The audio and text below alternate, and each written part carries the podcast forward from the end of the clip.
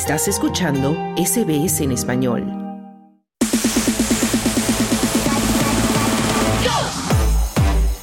Deportes. En hora 13 ya llegamos al tiempo de deportes y ya está con nosotros en la línea nuestro compañero Juan Moya. Hola Juan, ¿qué tal? Buenas tardes. Vamos a empezar a hablar de fútbol porque hay resultados de la A-League en Australia y también los partidos que se nos vienen en hombres y mujeres. Cuéntanos. Bueno, ayer en, Damas de Western Sydney Wanderers empató 1-1 con eh, Canberra en un partido que Canberra necesitaba ganar para poder, eh, poder eh, ilusionarse con llegar a las a las eh, semifinales del fútbol femenino. Pero hoy a las 15.20 de la tarde, en un rato más, Melbourne Victory se enfrenta a Melbourne City en, el equipo femenino, el clásico de Victoria. El City tiene 28 puntos, está tercero, y el Victory eh, cuarto con 23 puntos. Ambos equipos pretenden llegar a las finales y Melbourne Victory defender eh, el título ganado el año pasado. Y de fondo, se va a jugar otro partido interesantísimo. A las seis de la tarde en el Amy Park, los varones del Melbourne Victory reciben al Western United, dos equipos que necesitan sumar puntos. Melbourne está último y el Western United está décimo con 22 puntos. Uno de los dos que pierde ya las esperanzas de clasificar a las, a las eh, semifinales es muy complicadísimo para ambos equipos que este año han tenido una campaña muy eh, deficiente y los seguidores han protestado por porque el desempeño de ambos equipos no ha sido bueno. Mm, bueno, a ver en qué queda la cosa. Y nos vamos ahora a la Liga Española, Juan, porque hay resultados de este domingo, de este fin de semana, que no están tampoco exensos del, del escándalo por todo ese escándalo del arbitraje en el Barcelona. Cuéntanos.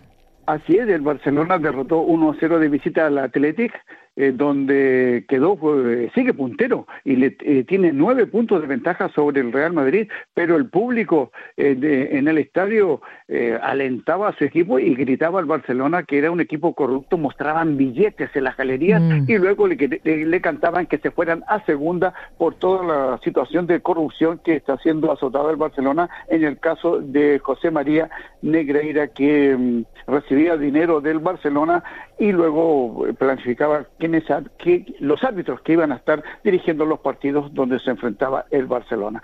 A esperar qué es lo que ocurre, la mm. justicia está tomando asunto y veremos qué es lo que va a ocurrir en los próximos meses de este escándalo que afecta al Barcelona, que es el puntero de la Liga española. Sí, bueno, y a todo el fútbol español, porque además el Real Madrid ha dicho que se va a personar en la causa como acusación particular, así que bueno, vamos a tener unos cuantos meses de, de bastante escándalo por este sentido.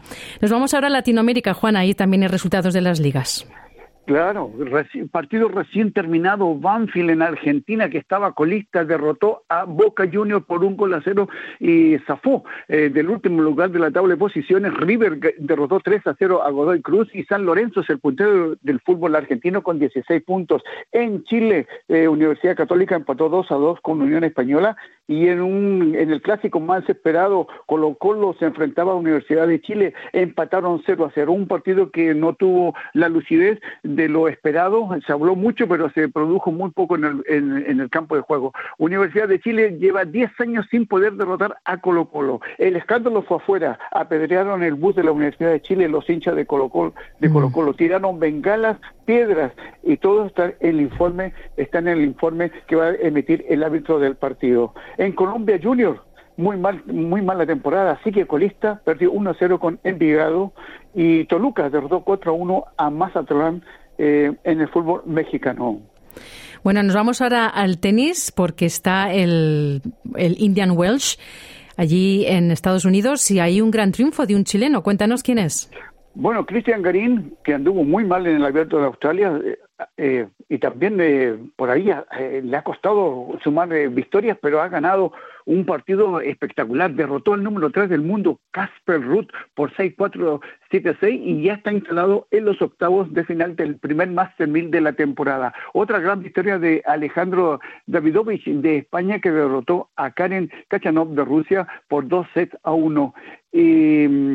Francis eh, el norteamericano 14 del mundo, derrotó a Jason Kluber de Australia por eh, dos eh, set a 0, 6-2, 6-2 y también se ha clasificado a los octavos de final. En damas, María Zakari de Rusia, número 7 del mundo, derrotó a Melina Kaliniva de Rusia por 2 sets a 1 y Jessica Pegula de, Estados Unidos eh, perdió el primer set, luego ganó 6-4, 7-5 el segundo y tercer set, eh, avanzando a octavos octavo de final, derrotando a Anastasia Potopova de República de, en, rusa.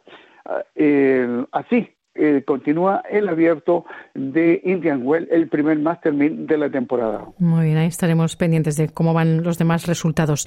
Nos vamos ahora al ciclismo, Juan, porque este fin de semana han terminado varias vueltas en Europa y hay ciclistas que ya están dominando el panorama mundial. Cuéntanos. Bueno, eh, terminó la París-Niza, eh, la carrera del sol, donde los primeros rayos de sol empiezan a, llegar a Europa y una, clásica de, competencia donde dominó Tadej Pogachar, el esloveno, eh, ganó tres etapas, ganó la última etapa con autoridad en el Col de Eset, llegó en solitario y ha ganado dos Tours de Francia y ya comienzan la prensa a indicar que está al 100% para ganar nuevamente el Tour de Francia.